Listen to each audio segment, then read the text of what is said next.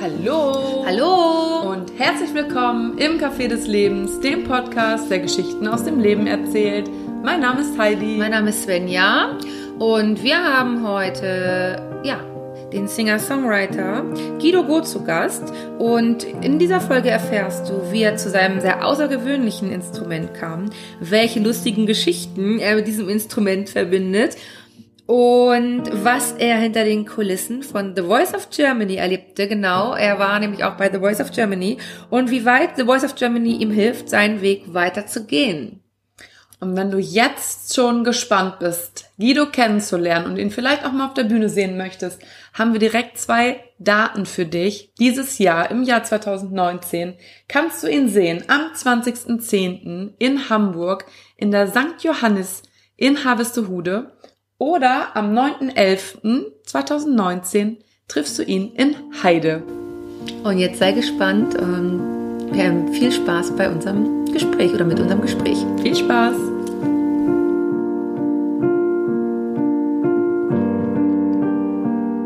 Hallo! Hallo! Und herzlich willkommen im Café des Lebens, dem Podcast, der Geschichten aus dem Leben erzählt. Mein Name ist Heidi. Mein Name ist Svenja. Und ich bin Guido Go und wurde hier sehr nett eingeladen, bin Musiker. Ja, ihr habt schon gehört, wir haben heute wieder einen Gast im Café des Lebens und was ganz Besonderes, wir sitzen hier tatsächlich zu dritt und in einem Café in Hamburg. Premiere. Ja, Genau, das bedeutet, es werden heute auch typische Kaffeegeräusche zu hören sein. Wir sind schon ganz gespannt, ähm, ja, wie sich das anhören wird und wie ihr euch damit fühlt. Genau. Guido, erzähl uns mal ein bisschen von dir. Ja, also es gibt ja, es gäbe sehr viel zu erzählen und doch auch wiederum nicht sehr viel zu erzählen. Es kommt immer darauf an, was ihr wissen wollt. Also ich glaube, das, äh, was uns hier, glaube ich, zusammenbringt, ist die Tatsache, dass ich wohl äh, Musiker bin und Sänger bin und äh, ja, das eine oder andere mache, was so ein bisschen übers Wohnzimmer hinausgeht. Und dass wir also wahrscheinlich aus dem Grund uns hier auch irgendwie zusammenfinden. Ja, und in dem Zusammenhang nochmal danke für die Einladung. Gerne, danke, dass du gekommen bist, vor allen Dingen. Ja, du bist Singer-Songwriter, ne? Du warst bei The Voice of Germany Ja. dieses Jahr dabei und ähm, ja, zwei CDs schon rausgebracht. Eine kommt jetzt, ne? Phoenix.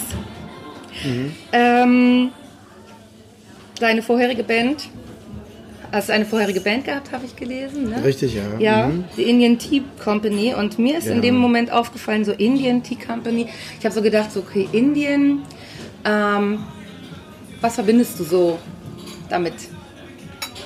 Was ich mit Indien verbinde, Ja. ja äh, da müsste ich eigentlich ein bisschen ausholen. Also es ist eigentlich so, es gab eine Zeit, in der ich Musik gemacht habe und nach Akzenten und äh, Dingen gesucht habe, die äh, äh, Musik und das Produzieren von Musik spannend und interessant machen. Und in dem Zusammenhang, Zusammenhang hatte ich äh, ganz verschiedene Musikstilistiken gemixt äh, mit dem, was ich bis dahin gemacht hatte.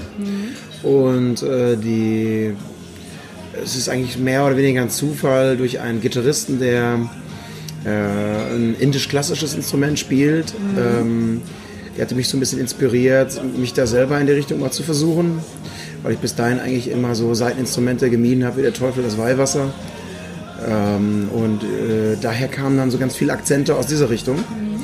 Und ähm, ich hatte mich dann irgendwann ähm, ja, dazu entschlossen, äh, das, Gan- dem Ganzen ein bisschen näher auf den Grund zu gehen, das mal ein bisschen zu erforschen, was, es da, was dahinter steckt, musikalisch. Und hatte dann kurzerhand ähm, klassisch indischen Musikunterricht gehabt äh, bei einem Musiker, der äh, ab und zu in Europa ist und äh, in Indien lebt halt, aber eben sehr viel auf Tournee ist, auf Welttournee ist. Und äh, immer, wenn er hier in der Gegend ist, äh, hat er mich dann in dem Bereich unterrichtet. Und daher kommen sehr viele Einflüsse, auch viele Freundschaften in diese Richtung. Und ähm, ja, und ich habe da immer, mache da immer wieder so einen kleinen Ausflug, also wo sowohl musikalisch als auch äh, räumlich äh, bin ich öfters in Indien mal gewesen, jetzt in letzter Zeit nicht, aber ähm, insofern äh, fand ich das immer ein sehr interessantes Feld musikalisch, äh,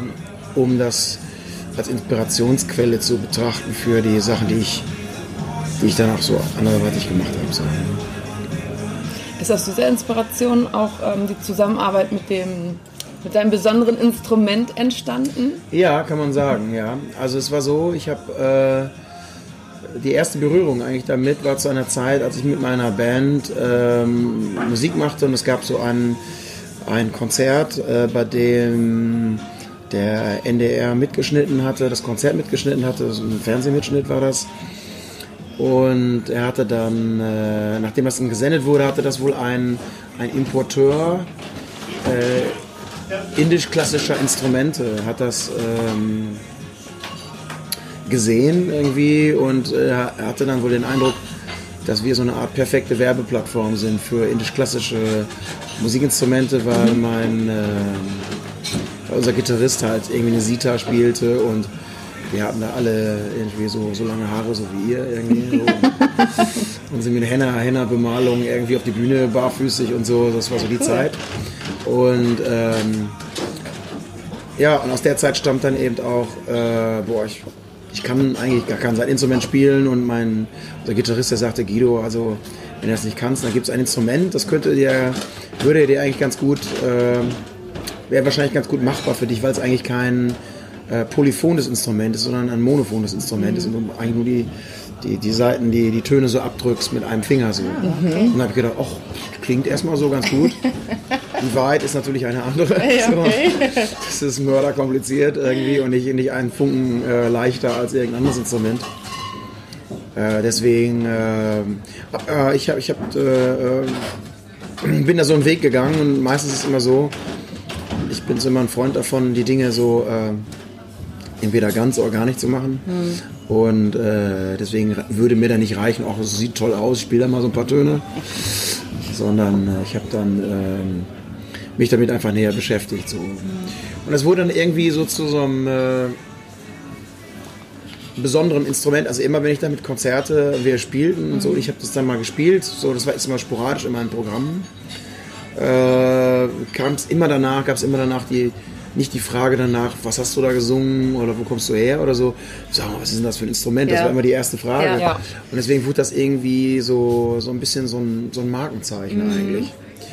Und dann gab es dann irgendwann den Punkt, dass ich dieses indisch-klassische Instrument, äh, weil ich das parallel spiele, während ich singe, äh, habe umbauen lassen mhm. äh, von einem Hamburger Gitarrenbauer. Und dazu musste eine, ein Umbau vorgenommen werden, der eigentlich für dieses Instrument in keinster Weise irgendwie eigentlich vorher existiert. Also die, die Mensur muss chromatisch, also in bestimmten Halbtonabschnitten sein, damit das alles klappt. Die Höhe der Bünde muss genau, genau eingestellt sein, damit das Drücken der Seiten in die Tiefe die, das gleiche Bending erzeugt wie zur Seite. Mhm. Das ist anders als bei einer Gitarre. Und das ist eigentlich der Grund. Ähm, ja, und ich habe mich dann immer mehr damit beschäftigt. Ich habe auch bemerkt, dass das eine ganz tolle Möglichkeit ist, ein Musikstück egal welcher, welcher Gattung, dem gleich immer so einen, so einen sehr speziellen Charakter mhm. zu geben. So. Äh, das fällt sofort auf, das benutzt auch eigentlich keiner so in, in Popmusik. Es wurde daher sehr schnell zu so einem äh, Markenzeichen, sag ich mal. So, ne? mhm. Und ich habe eigentlich dann ganz viele äh, Lieder äh, mit dem Instrument geschrieben oder baue die irgendwie in meinen Produktionen ein. Ich glaube, das denkt irgendwie jeder, wenn er das Instrument ja. sieht, was ist denn das bitte? Ja. Und ähm, wenn du dann so startest, dann ja, kann man ja erstmal nichts mit anfangen. Mhm. Ne? Ja, und der Sound ja, ist auch so ähm, überraschend. Ne? Mhm. Also es ist ja, ich habe auch, äh, das, das Interessante ist es auch, dass das, ähm, die Vorgeschichte auch zu, ähm, zu Voice of Germany war auch irgendwie, dass äh, im, es ist ja so, was, was man ja im Fernsehen nicht sieht, ist es ja, bevor überhaupt irgendeine Kamera läuft mhm. und der Zuschauer das überhaupt sieht, dass es sehr viele Castingstufen vorher ja gibt und die okay. filtern ja sehr, äh, sehr extrem aus, so ja. eigentlich. Ähm, und in dem Zusammenhang, äh, wenn die dann sich so halb schon so sicher sind, wer so in Frage kommt, mhm. äh, dann gibt es auch immer mal so die Gelegenheit, dass sie sagen, okay, dieses Lied und dieses Lied äh, würden wir, hätten wir ganz gerne mal von dir gehört und bereite das gerne mal, bereite das mal so in verschiedensten Form vor? Also singst du das auf dem Playback oder spielst begleitest du dich und so? Ähm, und so, dass die dann selber mal eine Idee davon haben, was ist eigentlich, wenn man den mal so von der Kette lässt, wenn, wenn er mhm. loslegt, was, was dann kommt eigentlich ja. so. So entstehen eigentlich auch ganz viele Sachen, die man dann später sieht, wo Leute irgendwie sich selber begleiten oder so oder sehr besonders selbst begleiten oder so. Ja. Äh, weil die, die entstehen einfach dadurch, dass die dann sagen, ja, dann, wie, wie würdest du das eigentlich so Ja. machen? So. Und in meinem Fall war es zum Beispiel so, dass ich, äh, wir hatten uns dann irgendwann auf drei Titel äh, geeinigt, die so potenziell in Frage kommen würden, überhaupt als Auswahlkriterium dafür, dass ich überhaupt da äh, mitmache in der Sendung. Und äh, ich wurde dann auch im Anschluss daran gefragt, so, welchen Titel ich persönlich favorisieren würde Ja. für, für eine Blind Audition bei, Ja. bei Voice of Germany. Und ich erinnere mich noch sehr gut an den Moment.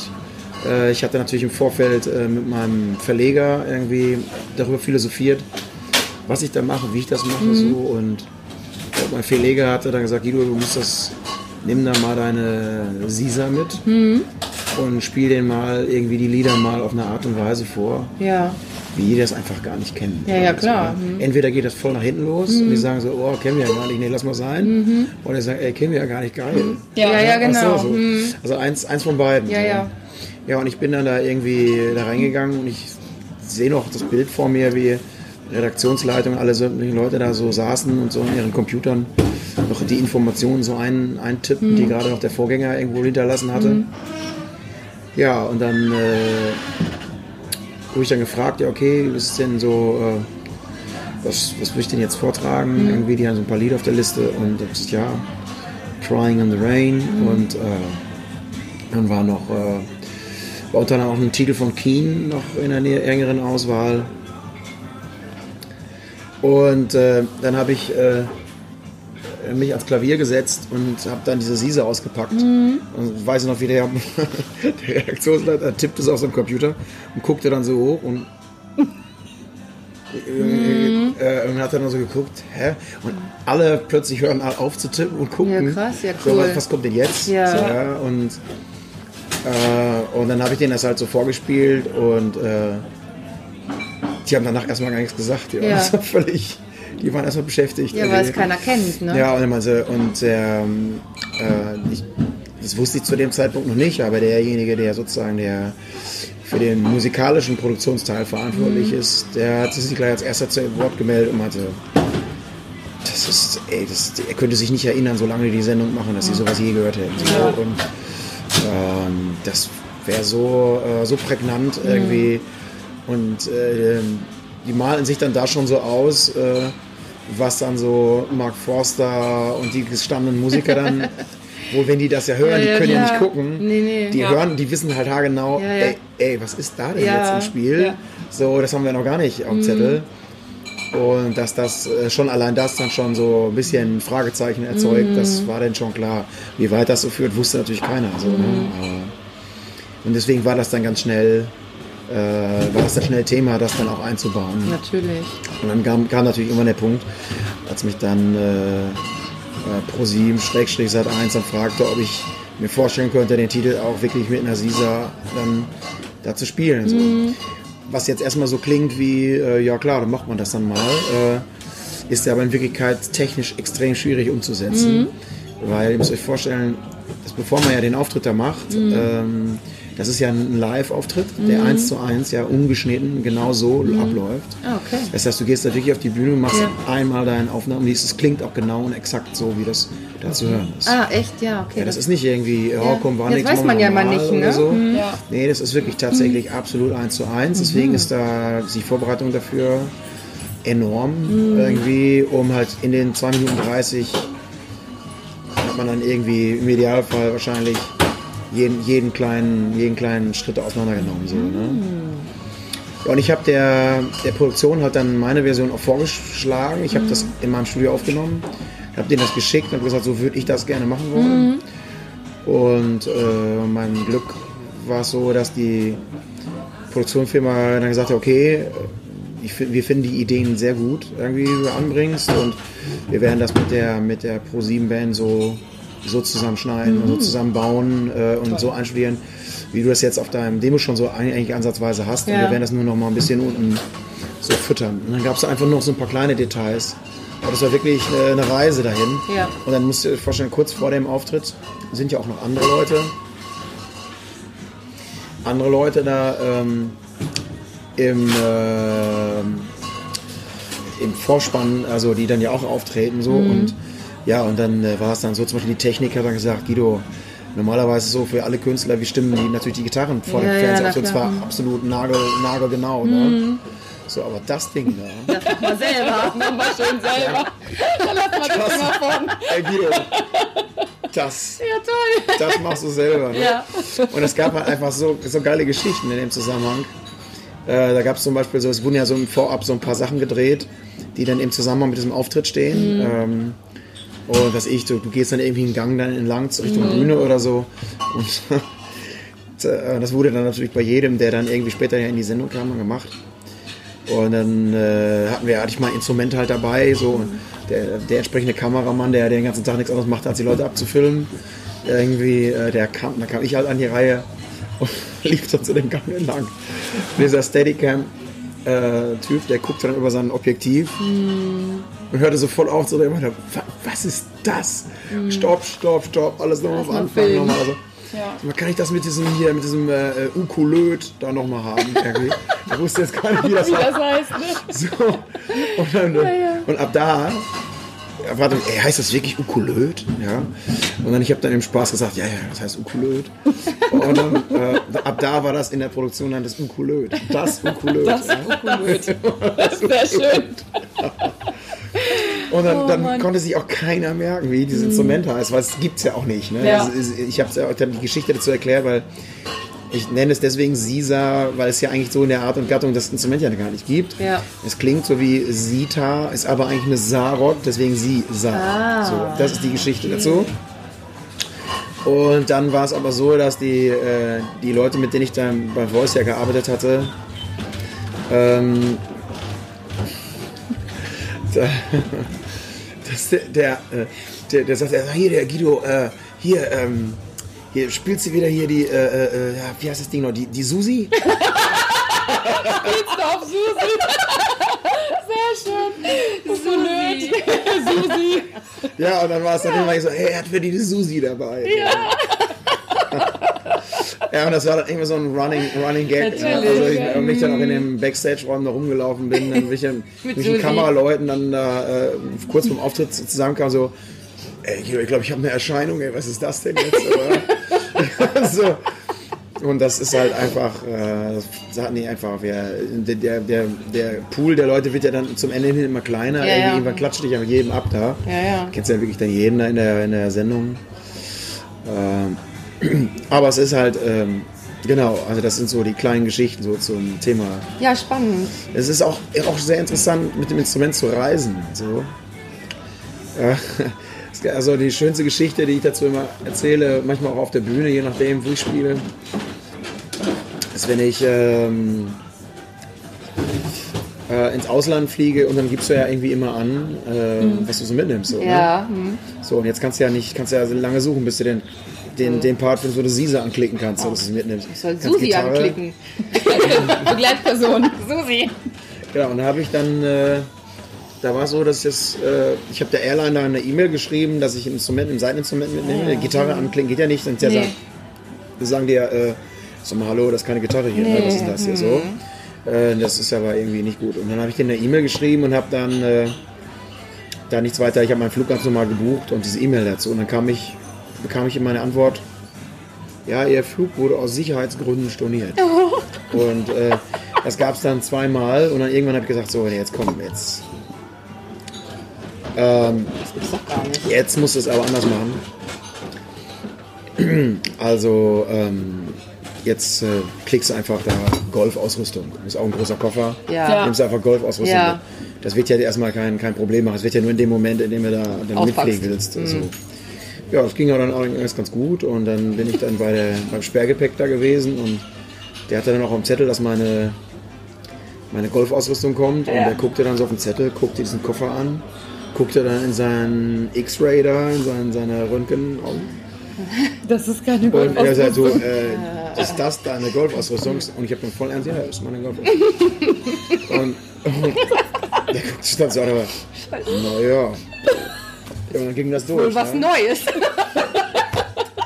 Kenn ich doch nicht. Ja, also das, also das, das ist so das eine und das, das, das, das super tollste, was ich dann also als Steigerung von dem dann noch erlebt hatte, war dann der Rückflug. Ich hatte in Irland Konzerte gespielt und ähm, dann äh, musste ich auf dem Rückflug hatten die das ja beim Flughafen und dann musste ich das dann direkt einchecken und dann wollten haben sie sich geweigert irgendwie das ins Sperrgepäck mitzunehmen, weil das Ding ja eventuell kaputt gehen könnte. Ja. So. Äh, Das läuft ja dann auf dem, auf dem Laufband Ja. und so, das ist ja immer ein bisschen schwierig. Und ich, ja, in die Kabine mitnehmen hieß dann, äh, ich muss also ein Flugticket kaufen für Ach die Sisa. meine Güte. So, und wenn du jetzt ein Flugticket kaufst für diese Ja. Sisa, ja, dann musst du praktisch äh, dann wirklich den ganz klassischen Weg gehen. Du musst dann Herr Sisa, Herr Sisa einchecken oder Frau Sisa. Wie, wie, wie Oder. Frau Susi halt. Oder Frau Susi. Susi genau. Sisa halt. Ne? Genau. Genau, und dann habe ich, äh, dann habe ich tatsächlich, es war ein bisschen witzig, dann so eine Person einzuchecken, die aber Ja, eigentlich das ja. Instrument ist. Und das Allerverrückteste war dann, dann habe ich ja die Sisa daneben mir, auch- die hat den eigenen Flugplatz, ja, Ja. also einen eigenen, einen Sitzplatz meine ich, eigenen Sitzplatz. Und ähm, ja, und dann hat sie mich tatsächlich ganz ernsthaft, die Stewardess, angewiesen, dass ich den Herrn Sisa auch anschnallen muss. Dann habe ich, habe ich Herrn Sisa angeschnallt und ich kam mir selten doof dabei vor, wie mein Instrument auf dem Beifahrersitz. So. Ja, Sicherheit geht vor. Ja, das stimmt.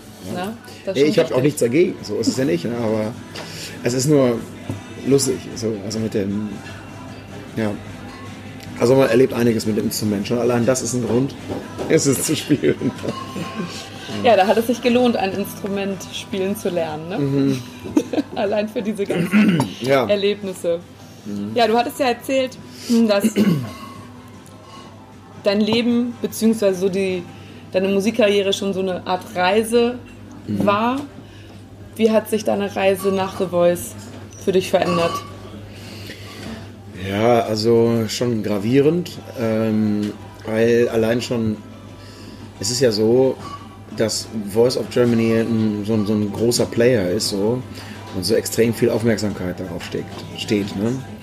Also jeder, der da auftritt, hat ja schon erstmal sehr große Aufmerksamkeit. Wenn man dann auch noch sehr wiedererkennbar ist, dann ist die Aufmerksamkeit noch größer. Und wenn es dann auch noch so ist, dass man da irgendwie lange irgendwie äh, immer weitergereicht wird und noch weiter gereicht wird und die Redaktion schon spekuliert, ob man da das Ding dann äh, äh, gewinnt und so. Das macht dann schon viel aus in den Medien. Äh, denn äh, das war für mich quasi regelrecht so, ein- so ein Cut, so von, von heute auf morgen gab es plötzlich ein irrsinniges Medien, Medieninteresse. So. Also das reichte dann von ja, so Gala bis Bildzeitung und das da muss man sich auch erstmal, wird zwar schon so ein bisschen vorgewarnt, dass das alles äh, dann hinter Programmteile sind, äh, dass man gegebenenfalls sich sehr darauf einstellen muss, äh, dass da sehr viel Aufmerksamkeit existiert.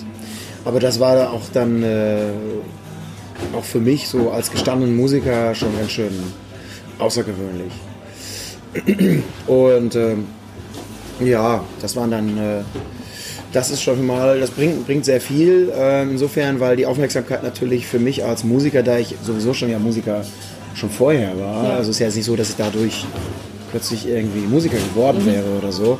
Das war so eine Station von vielen Sachen, die ich jetzt gemacht habe. Aber die hatte natürlich so eine irrsinnige Aufmerksamkeit, dass man da. Natürlich äh, folgten dann ganz viele Anfragen, Konzertanfragen und ja, über, den, über das Sendeformat habe ich natürlich dann auch ähm, einen guten Kontakt entwickeln können zu, zu den Jurymitgliedern, ein sehr warmherziges Verhältnis zu Yvonne Katterfeld oder äh, zu Paddy eben auch.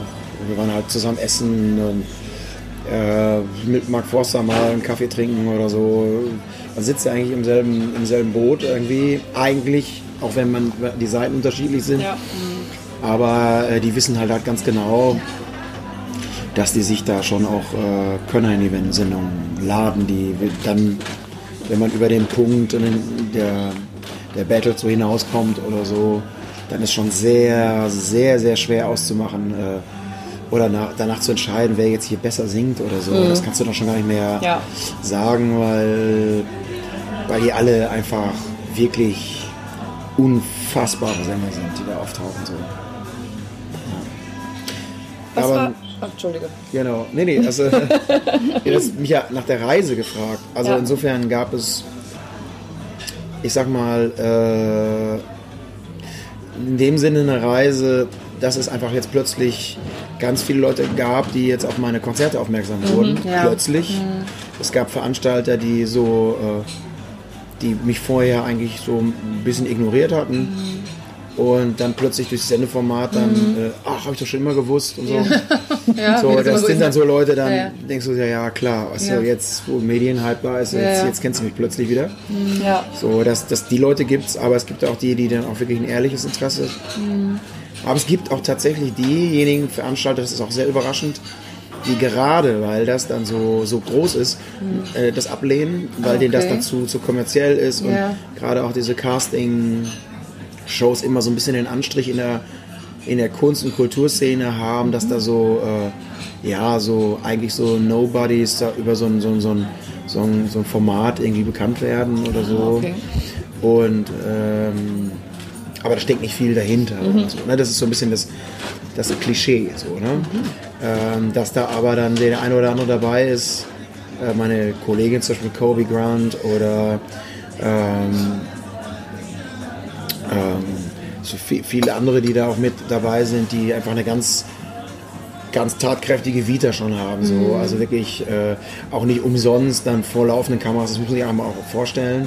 Du läufst, stehst auf dieser Bühne da, in dieser Arena geradezu und ihr weiß genau, der gucken jetzt vier Millionen Leute zu, da die Nerven zu behalten und wirklich voll auf den Punkt zu performen, da muss man schon so ein bisschen bei sich sein, so, ne, damit man da äh, das auch machen kann. Und das machen dann eben so Profimusiker, die sind das dann schon mal eher gewöhnt, äh, Ja. unter großem psychischen Druck zu arbeiten. Was du dann ja dann in der Sendung da nicht siehst, die Leute, die vor lauter, vor lauter Nervosität da zusammenklappen und dann äh, abtransportiert werden oder, Okay. äh, oder einfach äh, sich selber schaden, weil sie auf die Bühne gehen und alles verreißen vor lauter Nervosität. So, ne? und aber vorher eigentlich den Eindruck gemacht haben, als wären sie fit.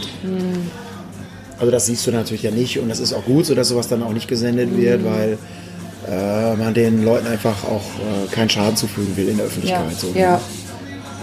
Also insofern ist das so, ge- eigentlich ist jetzt gerade so der Punkt erreicht, was Voice of Germany angeht, äh, wo ich sozusagen, es ist ein bisschen so, so, ein- so, so ein Anschubsen so und äh, jetzt musst du aber auch schon selber gucken, wie du selber fliegen kannst. Ja, so, ja. Ne? Also du musst natürlich jetzt gucken, dass du das, was da jetzt an Aufmerksamkeit ist, dann auch wirklich umsetzt in, äh, in, in ein echtes Interesse, das nicht jetzt nur davon lebt, dass du in so einem Format mitgemacht hast, so, weißt du, sondern mein Anspruch ist dabei, wenn Leute auf ein Live-Konzert von mir kommen, dass die dann auch wirklich mit einem guten Gefühl nach Hause gehen. So.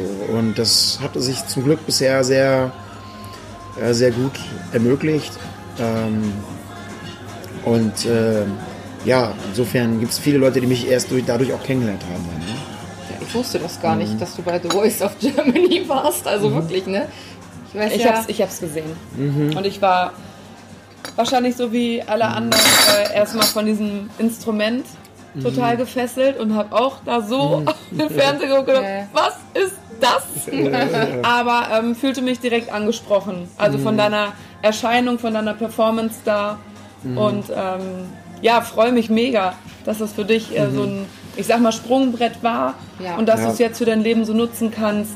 Ja, Und genau. ähm, bin mir ganz sicher, dass du. Ja, also Ja. ich würde jetzt mal nicht so weit gehen, dass ich sagen würde, ich könnte es für mein Leben, aber du meintest ja wahrscheinlich einfach, dass es für mich Jetzt, so mal ja. musikalisch so Genau, ein ja, ja. ein Antrieb dass ist. es So, ein ne? Antrieb ist, genau. Ja. weil Ja, jetzt auf können dich Fall. ja auch mehr Leute sehen. Ne? Das ist ja einfach Richtig, so. ja, genau. Die mediale Präsenz ist da und ähm, deine Musik ist ja, ähm, da haben wir uns heute drüber unterhalten, halt nicht Mainstream. Ja. Ne? Mhm. Das ist ja so eine Sparte und also total toll.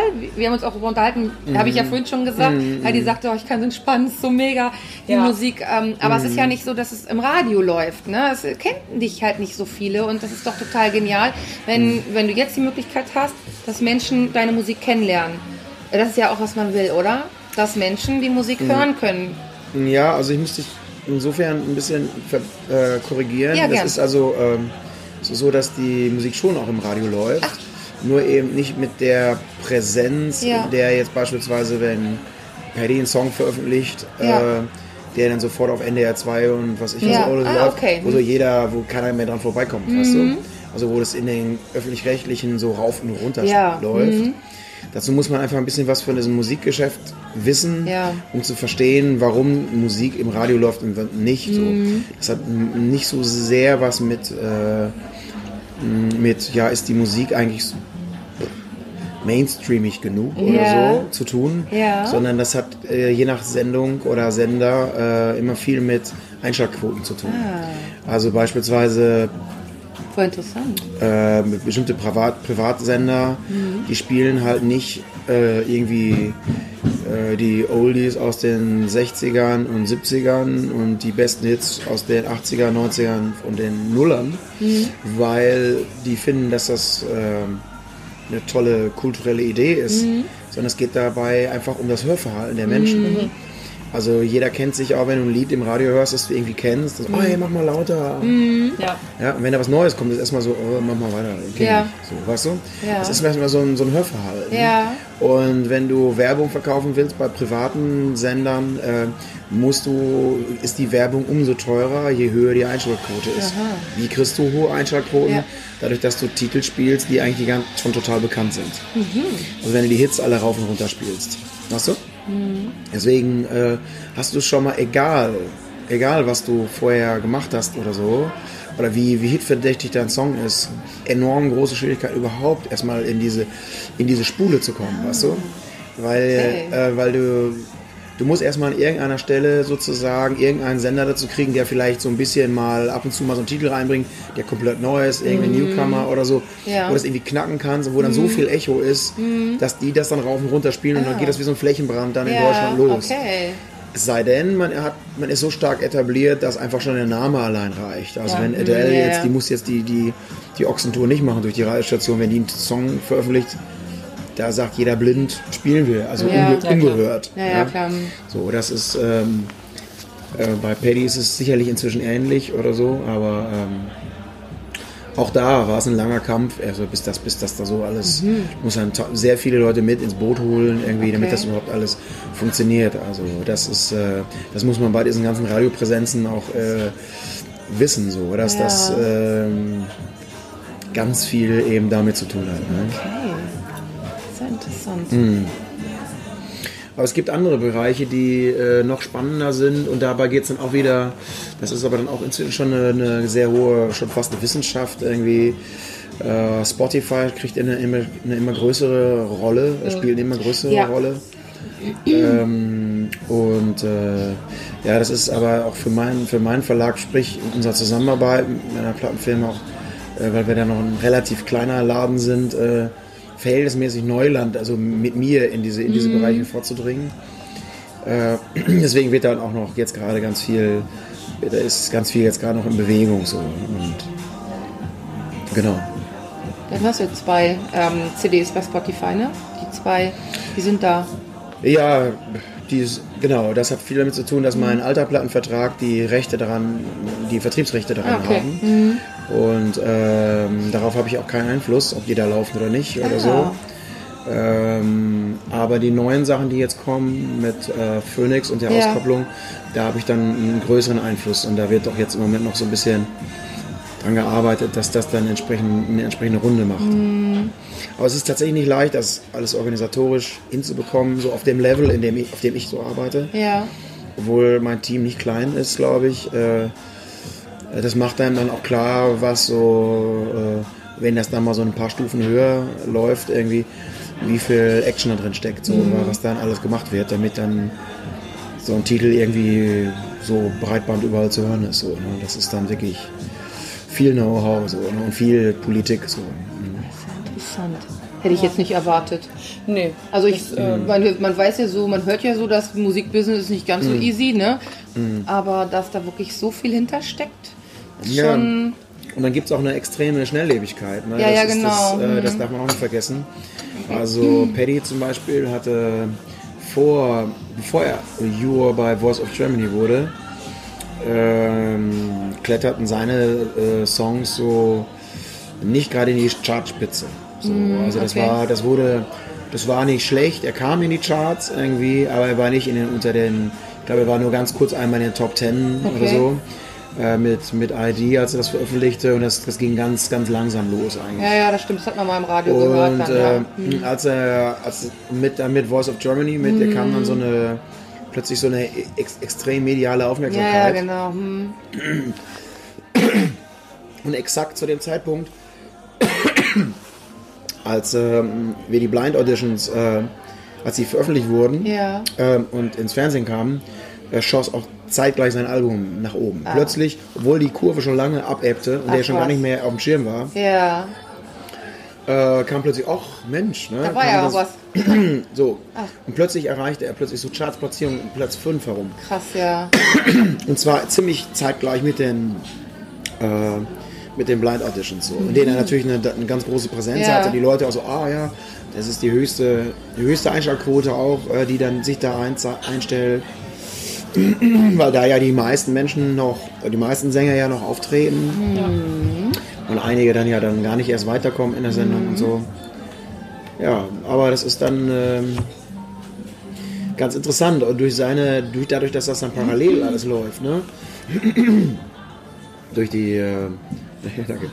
Ähm, die, para parallel läuft ähm, also diese mediale Aufmerksamkeit, parallel noch so auch Konzerte von ihm Mhm. laufen und er sein Album noch verkauft, dadurch, dadurch, ging das dann alles, greift er, das gibt da so Synergieeffekte, ne? Ja. Dass er dann da ist und hier und da und so und dann geht das alles irgendwie zusammen. Kriegt ja keiner mit so richtig, ne? Also, wenn man vom Fernseher sitzt. Ja, insofern ist Nee, dann was halt, es für Wellen schlägt. Genau. Ne? Genau, ja. Genau, und das ist deswegen ist auch der Grund, warum die dann genau, wenn das Ding alles, wenn die Sendungen gelaufen und so, dass die dann auch zeitgleich auch zufälligerweise ihre, ihre neuen Sachen raushauen. Immer so, wie ich das immer Ja, das sage. ist Marketing. Ne? Natürlich, clever. Überlegen ja auch, wie sie es Genau. am besten anstellen. Natürlich, ne? so macht man es auch. Warum auch nicht? Ist ja, Ja. logisch. Boah, was für ein interessantes Gespräch mit Guido Gu. Auf jeden Fall. Wenn du Lust hast, ihn live zu sehen, hier nochmal die Konzertdaten des Jahres 2019, die noch bevorstehen.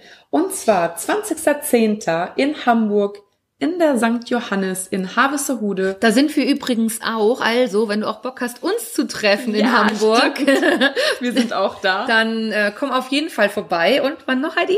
Äh, der zweite Termin ist am 9.11. in Heide. Das Genau. ist auch nicht so weit von Hamburg entfernt, also auch im Norden.